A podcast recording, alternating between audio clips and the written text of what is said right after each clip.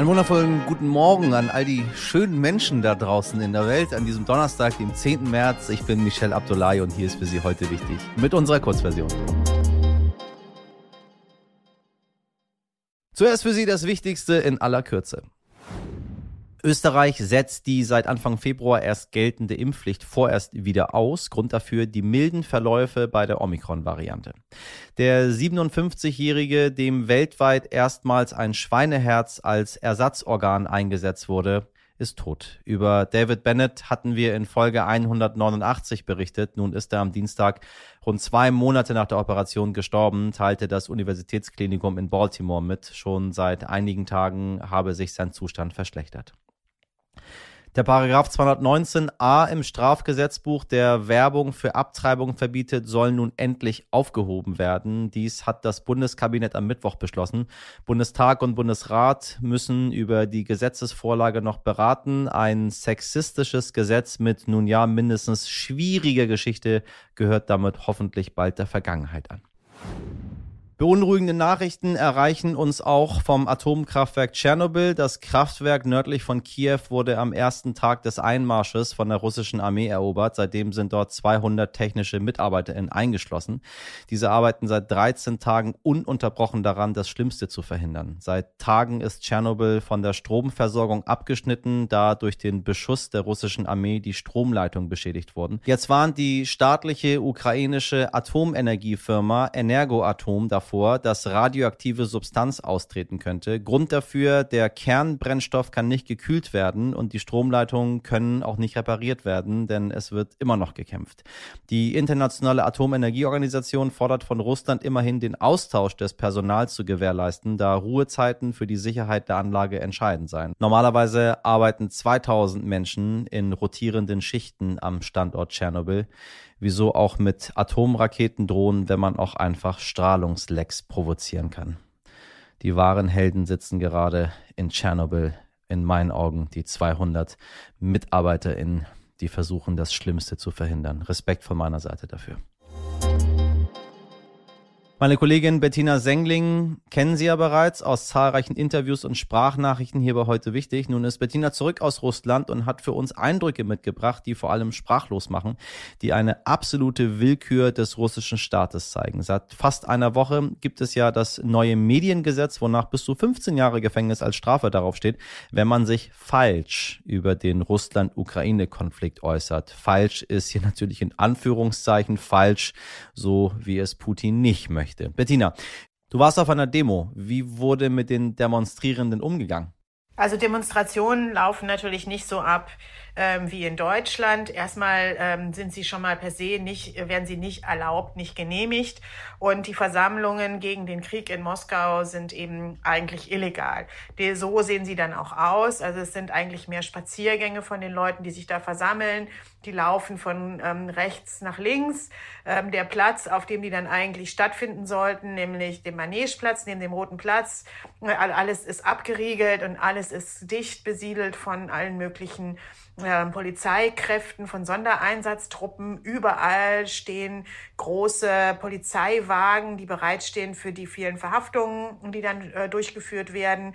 Und es sieht eigentlich so aus, als sei eine Armee gegen das eigene Volk im Einsatz. Die Leute laufen halt einfach wie Spaziergänger von rechts nach links. Wenn mal ein Plakat hochgesteckt wird, dann kommt sofort jemand und nimmt denjenigen weg. Also ein Plakat hochzuhalten ist der sichere Weg, um festgenommen zu werden.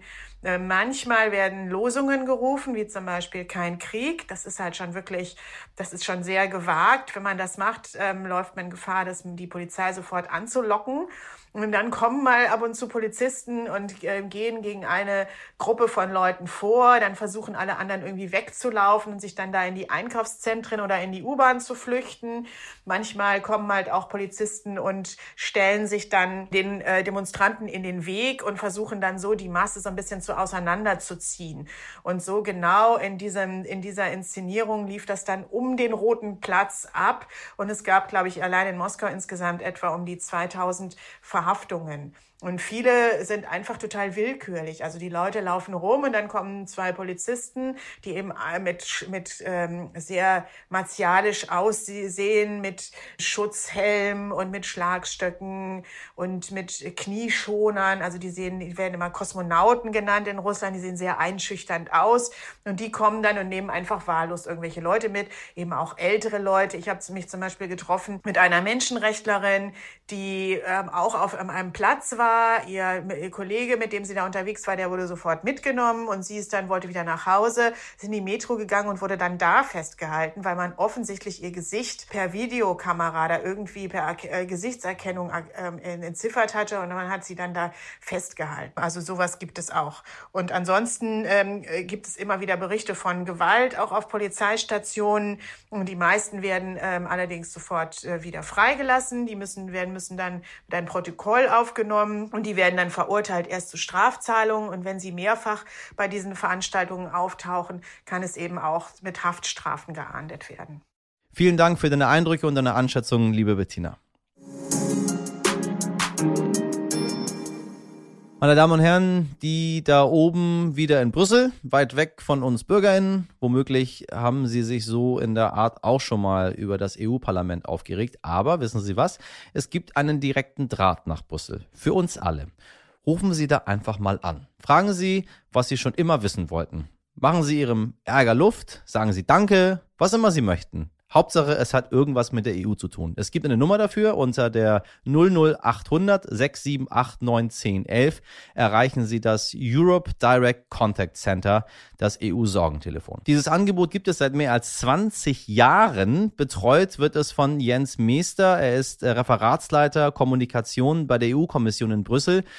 Meester nimmt die Anrufe natürlich nicht immer persönlich entgegen. Dafür sind es viel zu viele und er muss dafür alle 24 Amtssprachen der EU beherrschen. Was die Menschen so wissen wollen, das weiß er aber und verrät es uns jetzt. Ein wirklich spannendes, schönes Interview über das, worin wir leben und was wir, meine Damen und Herren, ich hoffe, jetzt insbesondere in Zeiten dieses furchtbaren Krieges noch mehr zu schätzen wissen. Gemeinsame Solidarität in der Europäischen Union, auch wenn so viele darüber schimpfen, dass das und das und das so doof sei. Herr Meester, ich grüße Sie. Guten Tag, freut mich bei Ihnen zu sein. Ich rufe jetzt folgende Telefonnummer an: 0800 678 91011. Was passiert dann? Dann wird sich jemand melden, deutschsprachig, der Sie begrüßen wird und fragen wird, welche Fragen Sie zu Europa haben. Also ich lande dann quasi im Europe Direct Contact Center, dem direkten Kontaktzentrum der Europäischen Union. Und dann mache ich was? Stelle meine Sorgen vor und meine Fragen? Oder ich habe davon noch nie was gehört gehabt. Ich bin ganz fasziniert. Warum weiß ich das nicht? Das ist kein Wunder. Wir versuchen auch nicht den Namen zu bewerben des Europe Direct Contact Center, sondern einfach die Tatsache, dass die EU kontaktierbar ist sozusagen. Ja, also Sie finden diese Telefonnummer, die Sie eben genannt haben, auf nahezu jeder EU-Webseite oder Webseite der Kommission. Wenn eine Bürgerin oder ein Bürger die EU kontaktieren möchte, kann sie da jederzeit anrufen oder eben auch schriftlich die Fragen stellen und innerhalb kurzer Zeit wird das dann alles beantwortet. Egal was, alles kann gefragt werden, solange es mit der EU zu tun hat. Sagen Sie, wenn die Leute Sie jetzt anrufen, sagen wir mal im Ukraine-Konflikt, was fragen die denn? Das ist eine sehr interessante Entwicklung, die wir jetzt seit dem Angriff Russlands auf die Ukraine äh, miterleben. Hier haben wir tatsächlich vom ersten Tag an hunderte von Fragen dann zusätzlich bekommen. Das setze ich jetzt auch fort. Interessanterweise sind es bei weitem nicht nur Fragen, die hier gestellt werden, sondern viele kontaktieren uns oder entsprechend die Europäische Union auch, um ihrem, ihrem Ärger oder ihrem Frust Ausdruck zu verleihen oder ihrer Sorge Ausdruck zu verleihen oder auch mit konkreten Hilfsangeboten oder Fragen, wie sie helfen können, wie sie sich, sich solidarisch äh, zeigen können. Und das ist tatsächlich anders gelagert als bei vielen, eigentlich allen anderen Themen, dass wir im Grunde reine Fragen nur circa 20 Prozent bekommen und alles andere, 80 Prozent, bislang jedenfalls, äh, sind Statements, sind Meinungsäußerungen, sind Hilfsangebote. Herr Minister, ich glaube, das war nicht unser letztes Gespräch. Ich weiß ja, wo ich Sie jetzt äh, erreiche. Ich sage ganz herzlichen Dank für das Gespräch. Vielen Dank, hat mich sehr gefreut. So, liebe HörerInnen, dann hoffe ich mal, Sie haben sich die Nummer zum EU-Sorgentelefon notiert oder sogar schon abgespeichert. Sie finden sie auch in den Folgenbeschreibungen. Ich werde da auf jeden Fall bald mal anrufen und ich lasse dann auch einen lieben Gruß an Herrn Meester ausrichten.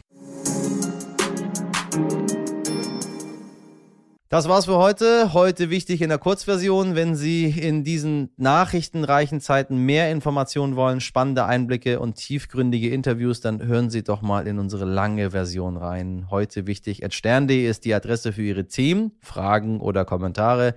Ich bin Michel Abdullahi. Ähm, mich müssen Sie aushalten. Ich bin immer hier. Ich wünsche Ihnen einen sehr, sehr schönen Donnerstag.